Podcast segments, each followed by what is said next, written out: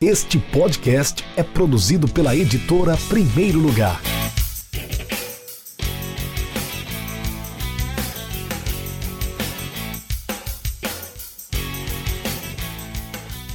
Eu vejo que tem sido mais falado, né? Não só a pauta da homofobia em si, mas eu acho que como preconceito como um todo tem sido mais falado, mas eu acredito que um, o problema maior seja enraizado na sociedade brasileira como um todo. Então, é como você falou, a coisa das regras é algo que é muito brasileiro isso, de você ter que ter uma regra para punir, para educar as pessoas. Então, eu acredito que talvez a coisa da regra seja algo mais efetivo, que de fato vai trazer algumas mudanças necessárias para o futebol e, e para coibir alguns comportamentos nocivos de torcida e dos próprios atletas. Então eu, eu penso otimisticamente do ponto de vista das regras. Do ponto de vista da sociedade como um todo, eu, eu não vejo um avanço tão grande no preconceito como um todo. Acredito que é uma, é algo muito forte ainda na sociedade, muito enraizado na sociedade brasileira como um todo, mas inevitavelmente, claro, e necessariamente falando, uma primeira ação e, e essa primeira ação de se tornar regra, como você falou, é sim necessária e, e promove mudanças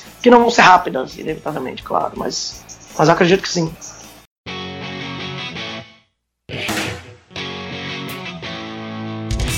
Acesse www.edprimeirolugar.com.br e conheça nossos livros